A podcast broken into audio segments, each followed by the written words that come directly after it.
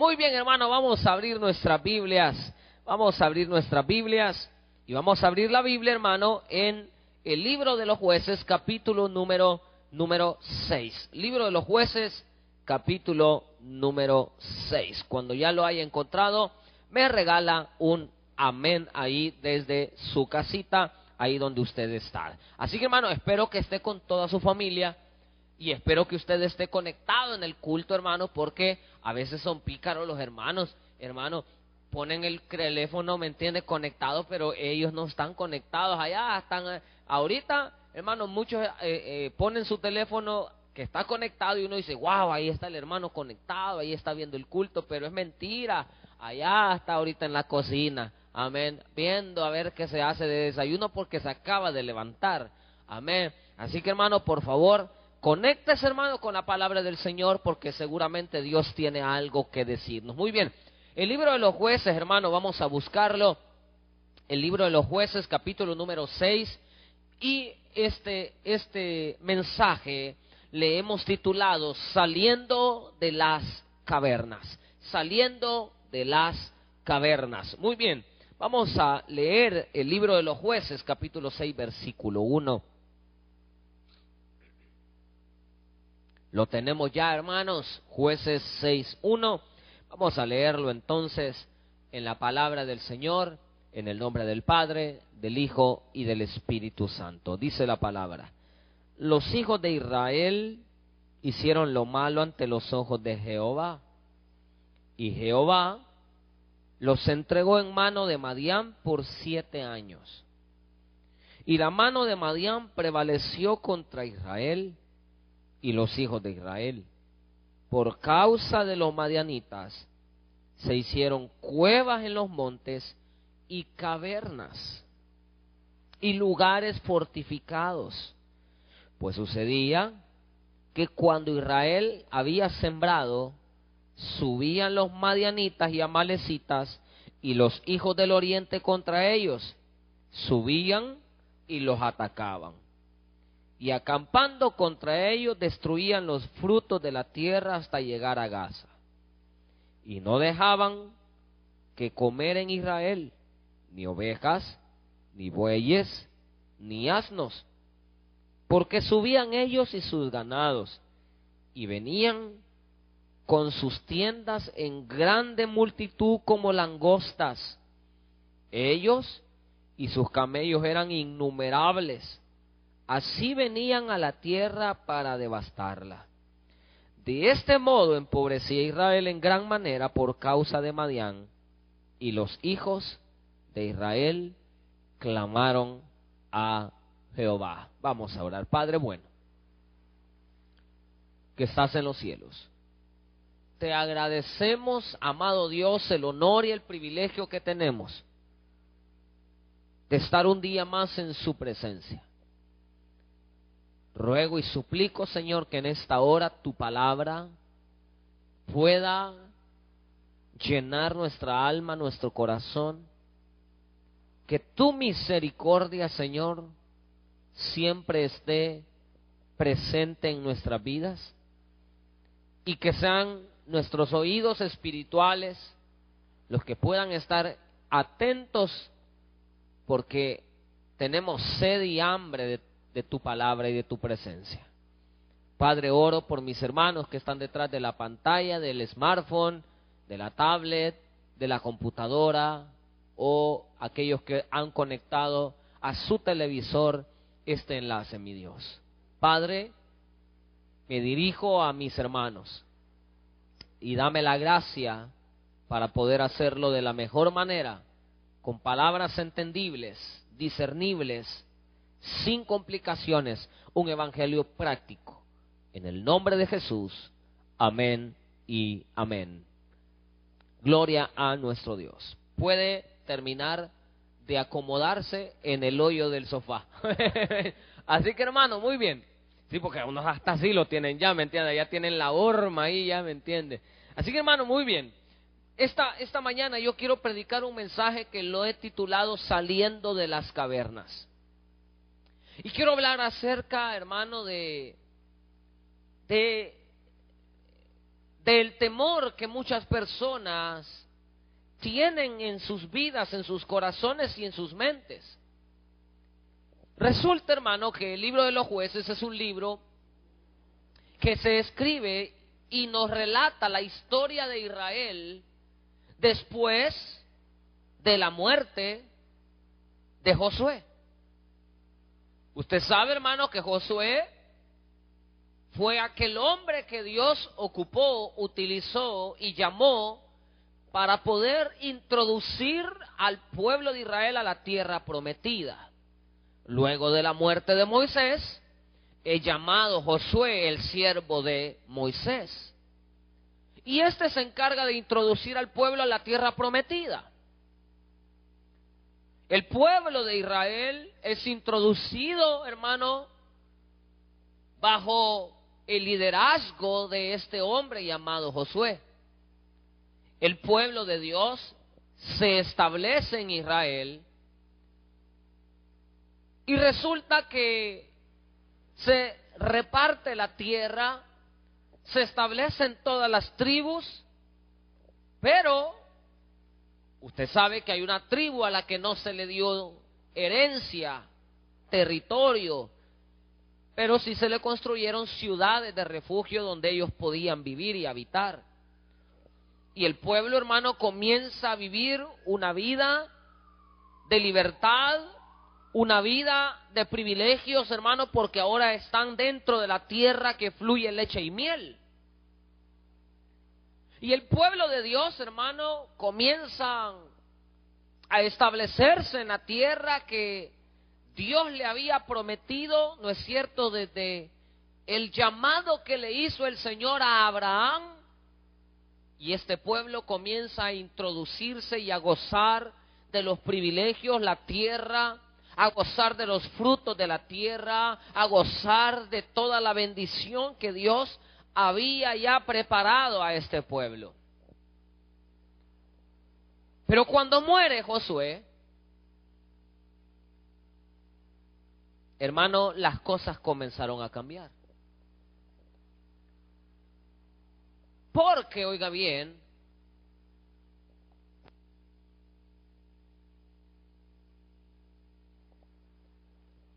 las cosas comenzaron a cambiar, porque si usted recuerda, hermano, Josué escribe en el último capítulo del libro de Josué, Josué dice, yo y mi casa serviremos a Jehová, pero le da un discurso al pueblo, el discurso de despedida de Josué y le dice, señores, escojan ustedes a quién servir. Si el Dios de los amorreos, de los eteos, de los fereceos, o al Dios al cual yo sirvo y de quien soy. A Jehová de los ejércitos sirvo. Y entonces el pueblo dice, bueno, nosotros serviremos al Señor. Estoy hablando antes que falleciera Josué. Y el pueblo de Israel dijo, nosotros serviremos a Jehová, aquel que nos introdujo a la tierra prometida, aquel que nos libró de, con, mano poderosa de la cautividad egipcia. Nosotros serviremos al Señor. Eso lo dijeron cuando estaban todavía con vida, cuando estaba todavía con vida Josué. Pero luego muere Josué y las cosas comenzaron a cambiar. Y las cosas comenzaron a ser diferentes. Y las cosas, hermanos, comenzaron a ponerse color de hormiga. ¿Por qué?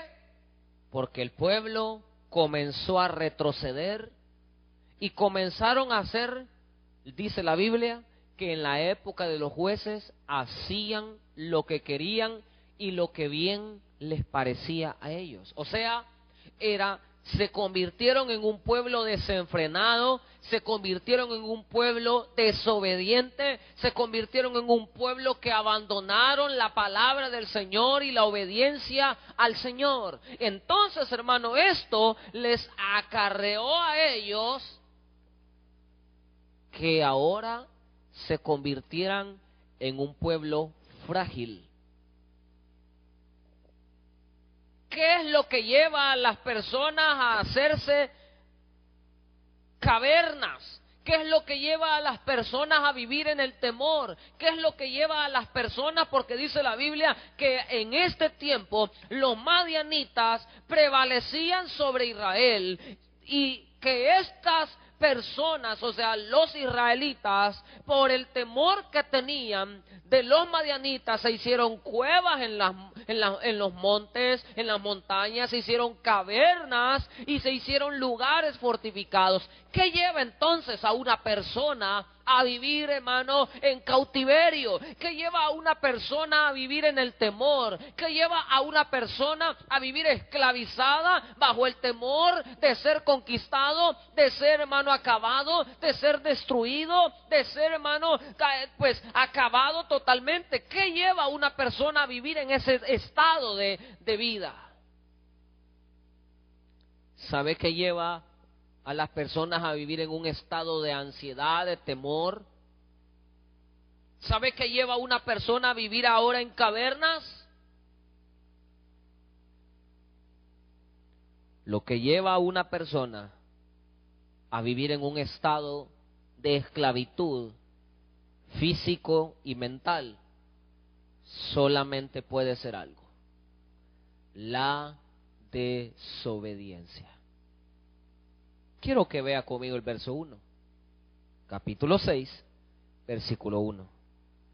Los hijos de Israel. Ahí cuando dice los hijos de Israel, ponga su nombre. No los hijos del hacha, sino que pongamos nuestro nombre. Los hijos del Taber Osana hicieron lo malo ante los ojos de Jehová y Jehová los entregó en mano de Madián por cuántos años?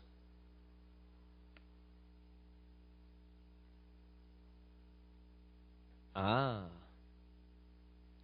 Lo que la Biblia está diciendo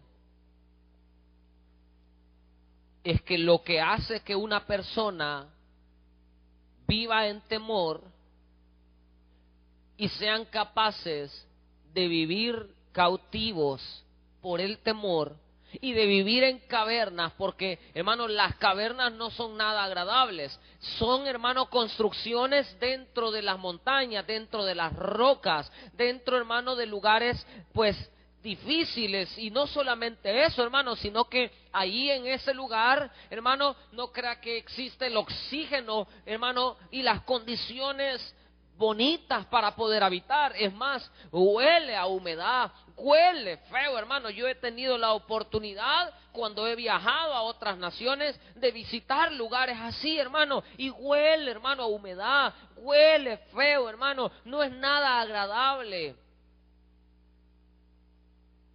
Pero, ¿qué es lo que lleva a una persona a vivir así?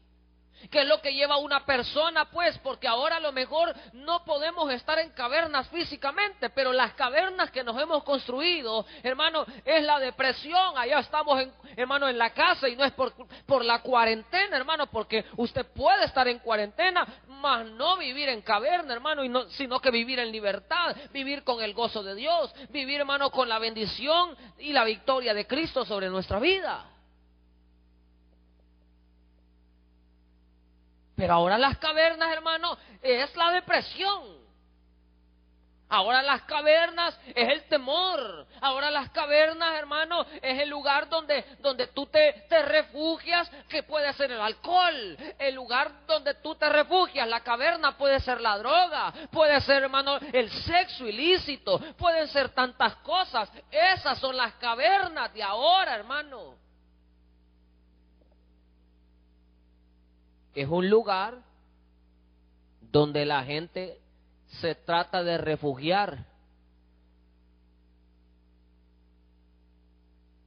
por el temor.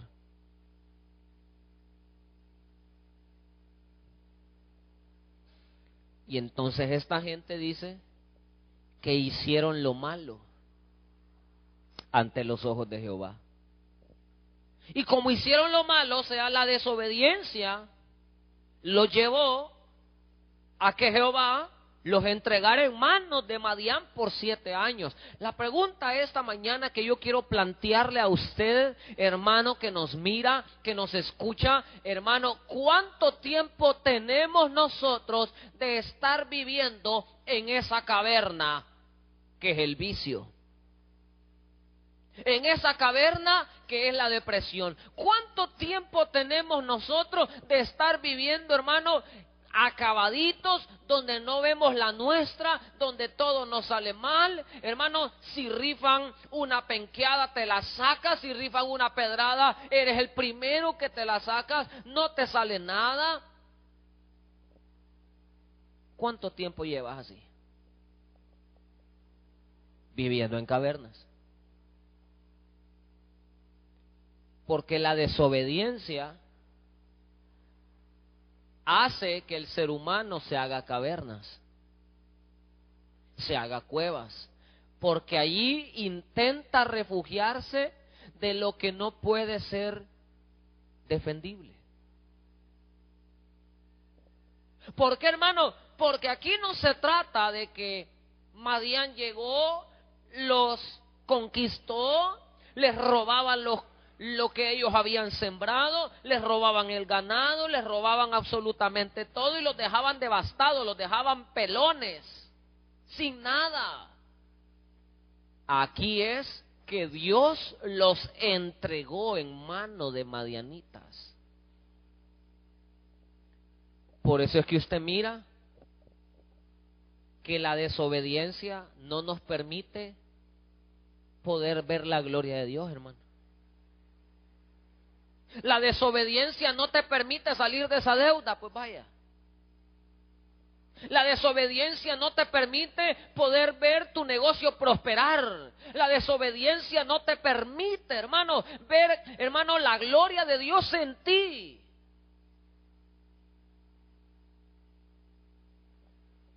Y este pueblo, en lugar de reconocer, hermano, que se han equivocado, no, ellos dicen, nos vamos a refugiar. Y por eso, hermano, el proverbio de este día,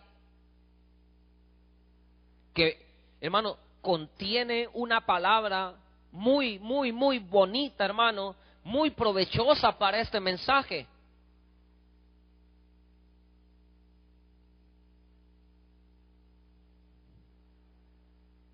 Proverbios 19, ¿verdad? Por eso es que el Proverbio 19, versículo 3, lo leí ahora que estábamos aquí, hermano. Mira lo que dice el Proverbio 19, 3. La insensatez del hombre tuerce su camino y luego contra Jehová se irrita su corazón. ¿Sabe qué está diciendo la Biblia? Que nosotros nos torcemos, desobedecemos, pero cuando ya nos está lloviendo sobre mojado, cuando estamos viendo las consecuencias de nuestros errores, creemos, hermano, que ha sido, hermano, que, que, que Dios está enojado con nosotros. No, hermanos si lo que estamos sufriendo son las consecuencias de nuestros errores. Hermano, todo lo que estamos viviendo en el mundo entero es la consecuencia del pecado del ser humano. Hermano, póngase a pensar. No es cierto que qué raro, ¿verdad? Que mire, se han quemado los bosques, se quemaron allá en Australia. Eh, hermano, se quemó de bosque lo que equivale a tres veces y media El Salvador. Eso se quemó en Australia, de bosques, de hectáreas, hermano, millones de hectáreas, lo que equivale a tres veces y media El Salvador. O sea que si nosotros estuviéramos dentro de Australia, hermano, a lo mejor nos hubiéramos desaparecido. Qué raro, ¿no es cierto? ¿Qué otras cosas ha pasado este año? Este año ha sido, hermano, difícil.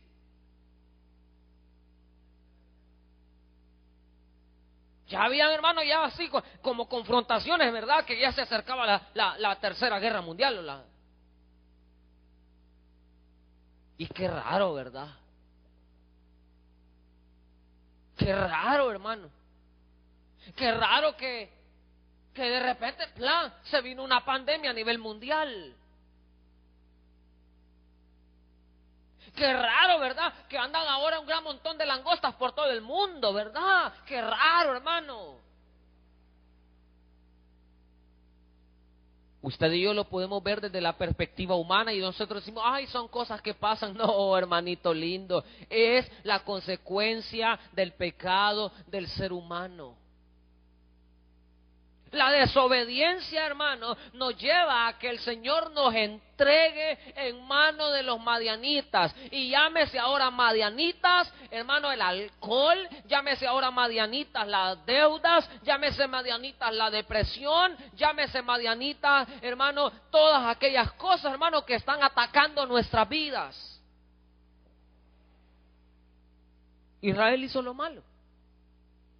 Y en lugar de reconocer, se hacen cavernas. ¿Cuántas cavernas nos hemos hecho nosotros, hermano? ¿Por qué? Porque es más fácil tratar de ocultar mi pecado que reconocerlo. Porque es más fácil tratar de pintar y maquillar mi pecado y tratar de aparentar algo que no soy y que no es real que reconocer que me he equivocado delante de Dios. Es más fácil hacerme una caverna, ¿no es cierto? Es más fácil hacerme una cueva, es más fácil hacerme un lugar fortificado. Y entonces cuando nos hacemos cavernas y nos hacemos lugares fortificados, y entonces viene la palabra de Dios y nos confronta, nosotros decimos, no, nosotros no estamos equivocados, es mi vida y yo hago con mi vida lo que yo quiera. Hermano, el problema es que te has hecho una caverna tan grande que no te estás dando cuenta lo malo que has hecho delante de Dios.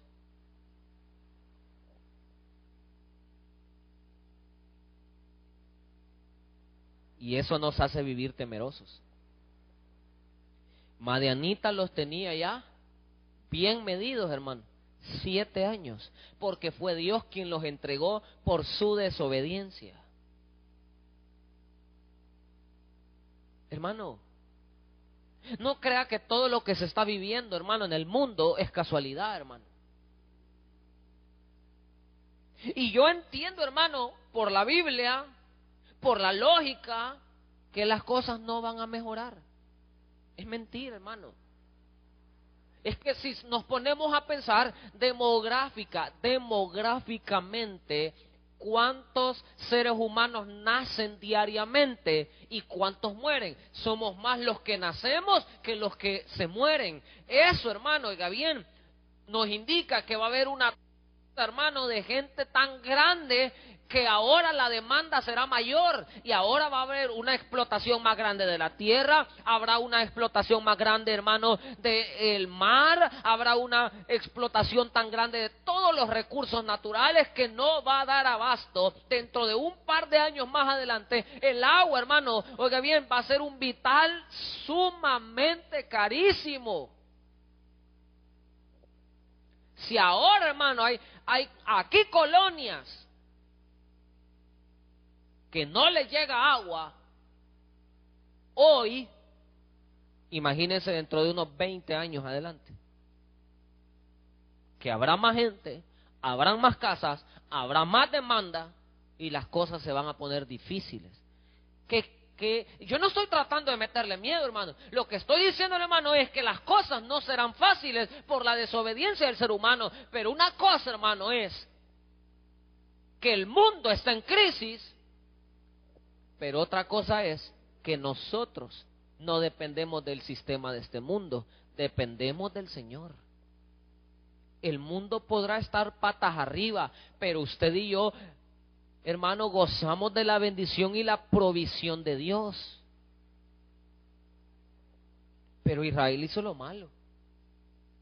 Y se hicieron cavernas. Entonces, hermano, es necesario que cada uno de nosotros esta mañana, en lugar de hacerte más cavernas, en lugar de hacerte más cuevas, en lugar de hundirte más, reconozcamos que nos hemos equivocado y que necesitamos volver a la presencia de Dios en obediencia. Siete años, hermano tenía Madián de estar devastando a esta gente. ¿Cuánto tiempo lleva ese problema en tu vida?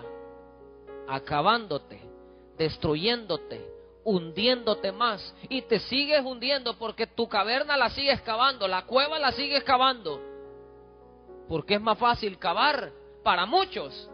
Es más fácil hacer una caverna que reconocer que necesitamos volver a la presencia de Dios.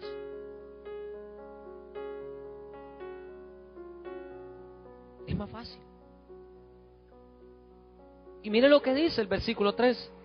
Pues sucedía que cuando Israel había sembrado, subían los madianitas y amalecitas y los hijos del oriente contra ellos, subían y los atacaban. Estoy en jueces 6.4 ahora. Y acampando contra ellos destruían los frutos de la tierra hasta llegar a Gaza.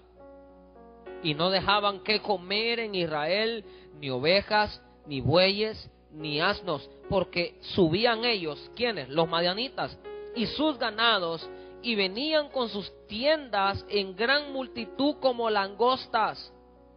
Ellos y sus camellos eran innumerables. Así venían a la tierra para devastarla. Versículo 6, léalo conmigo. De este modo empobrecía Israel en gran manera por causa de Madián. Y los hijos de Israel, ¿qué dice? Clamaron a Jehová. Ahí está la clave. Siete años donde cada día eran empobrecidos. Allá estaban encuevados en cavernas y en lugares fortificados, temerosos, llenos de miedo, de pavor, porque los empobrecían cada día. ¿Cuántos hoy estamos con ese tremendo temor en nuestro corazón? qué va a pasar con mi empresa, qué va a pasar con mi trabajo, qué va a pasar con mi vida. Hermano, si usted ha tratado la manera de vivir en obediencia a la palabra del Señor, no se preocupe, que usted está seguro en las manos de Dios. Dios nos sostendrá, porque Él ha dicho, no he visto a justo desamparado ni a su simiente que mendigue pan. Él va a proveer siempre a nuestras necesidades. Pero dice la Biblia que este pueblo, por su desobediencia, hicieron lo malo ante los ojos de Jehová. Madián los, conquistaba, los devastaba y los estuvo, hermano, devastando y acabando durante siete años. Y no podían salir, pues. Como usted no puede salir del vicio, como usted no puede salir de ese pecado oculto, no pueden. Porque en nuestras fuerzas no podremos. Y llegaban ellos, sembraban los israelitas. Y decían, ay, qué bonita va la milpa. Ay, ya dentro de poquito. De hecho, hay lugares que ya la milpa ya va a estar lista hoy en agosto, hermano. Por eso es que ya en septiembre, ya, hermano, se acuerda que hacemos siempre la, la atolada, ¿verdad? Ya en agosto ya van a estar listas las cosechas de muchos lugares, hermano. Y decían, ay, ya está bonita la cosecha, qué bonito viene, ya, ya, ¿verdad? Ya está listo para cortarlo. ¡Fla! Llegaban los madianitas y mire, les quitaban todo. ¡Ay, qué bonita! Mi casa. Ah, la desobediencia. Pero va a llegar los madianitas y te van a quitar tu casa. Ay, qué bonito mi trabajo. Aquí voy a estar seguro. Tengo trabajo para muchos años. Yo creo que aquí me voy a jubilar. Y cuando mire, llega Madianita y te quitan el trabajo.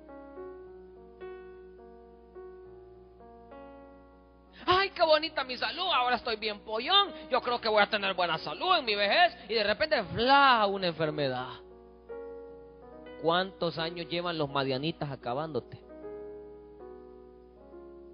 Empobreciéndote. Por eso es que muchos no vemos la nuestra.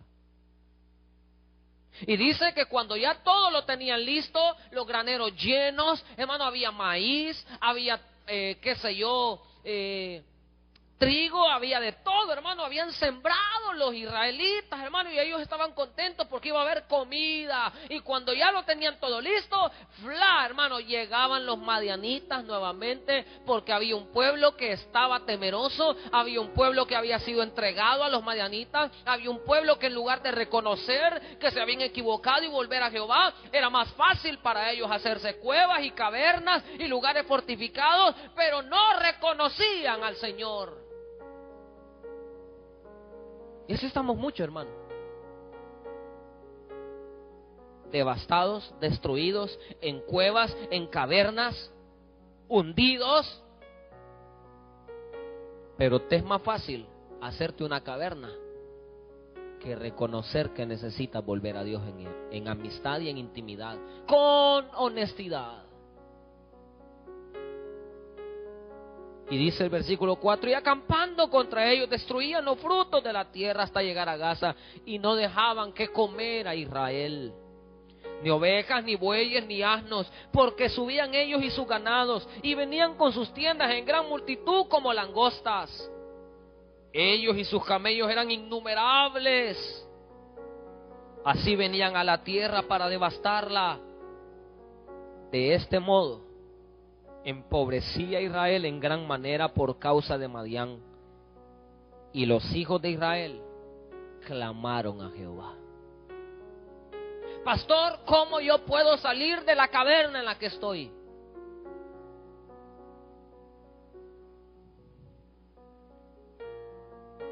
Lo que hicieron los hijos de Israel es la clave. Clamaron a Jehová ¿Cuántos años tuvieron que pasar para que Israel clamara a Jehová? ¿Cuántos años? Cabal siete. Siete años, hermano. ¿Cuánto tiempo más vas a esperar para volver a Dios, hermano?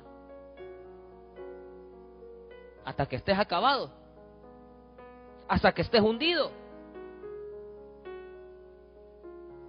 Hasta que ya no tengas nadie, estés empobrecido hasta que tus hijos te digan, papá, mamá, danos de comer y tú llegas a la refri y no tengas nada.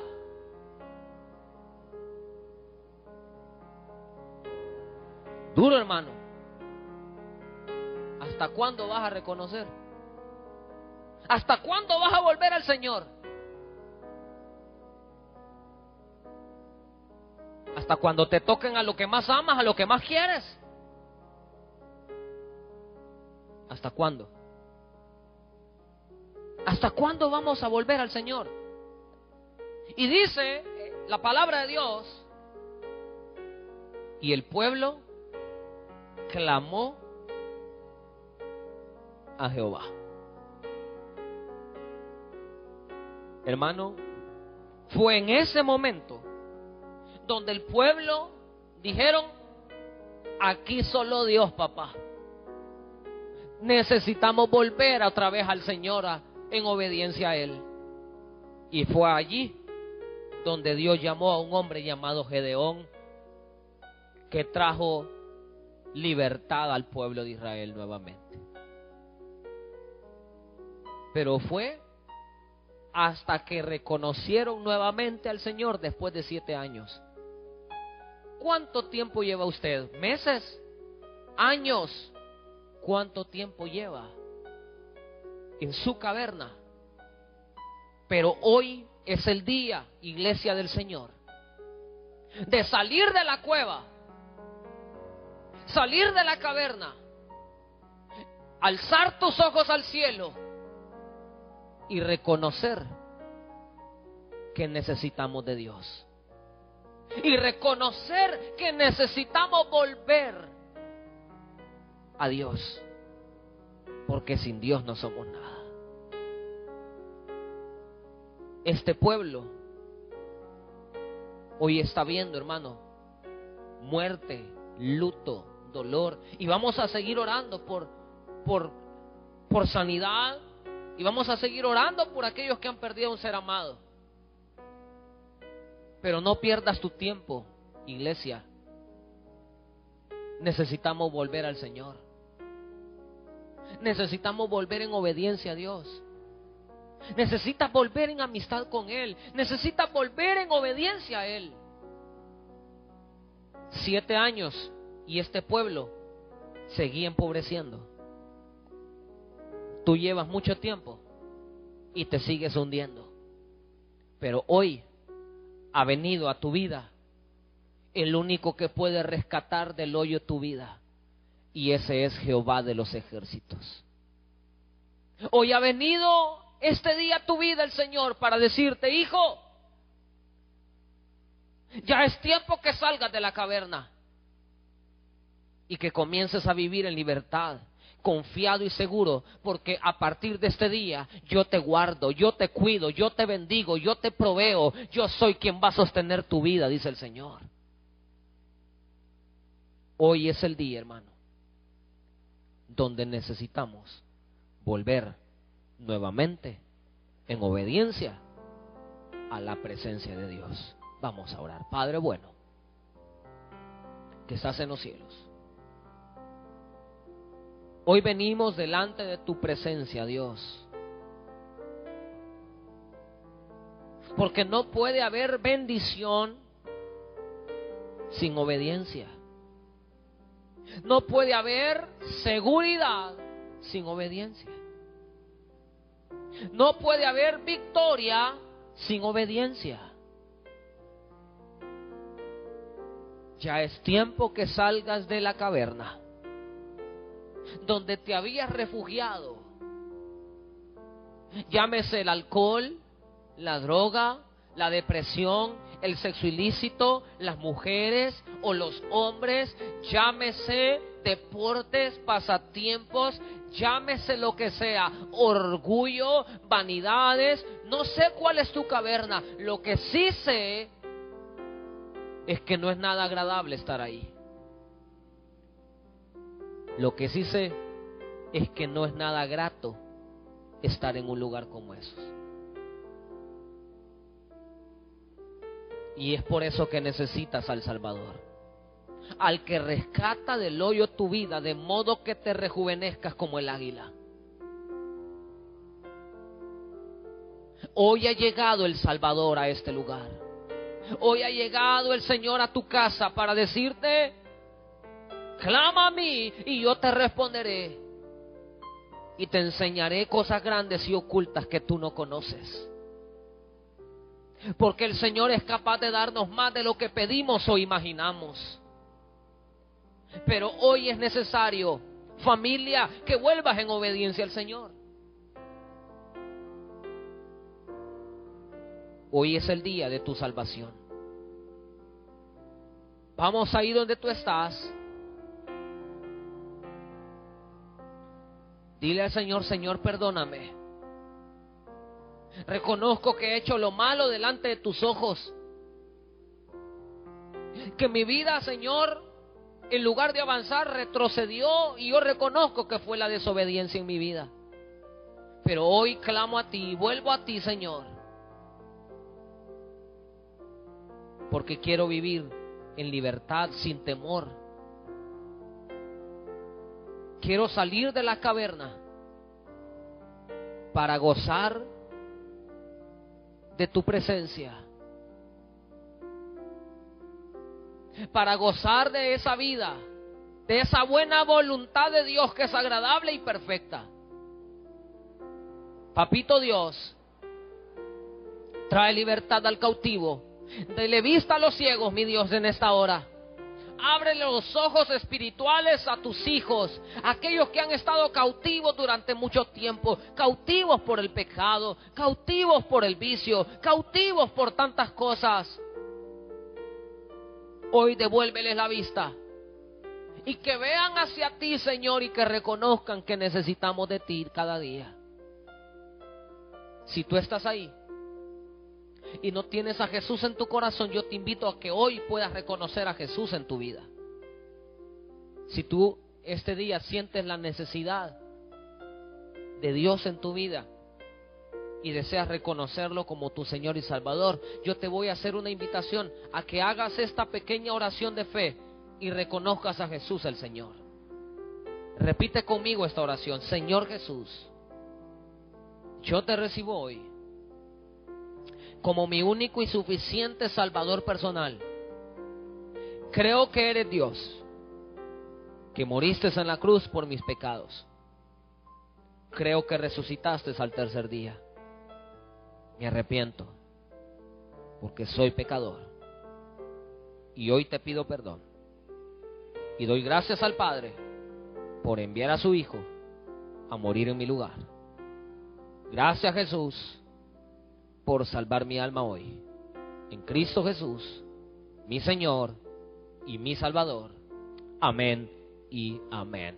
Gloria a nuestro Señor Jesucristo. Gracias a usted, hermano, que se conectó a la transmisión de este culto de las nueve de la mañana. ¿Cómo se llamaba el culto de las nueve de la mañana? Saliendo de las cavernas. Y la única forma de salir de la caverna, hermano, de pecado en, en nuestra vida y de escasez en nuestra vida y de tribulación en nuestra vida, hermano, es reconociendo a Jesús como nuestro Señor y Salvador personal.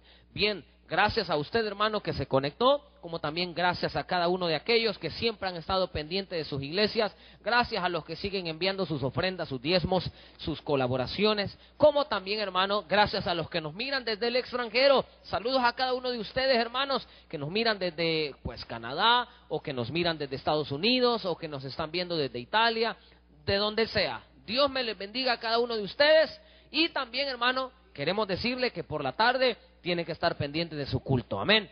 Dios les bendiga a todos.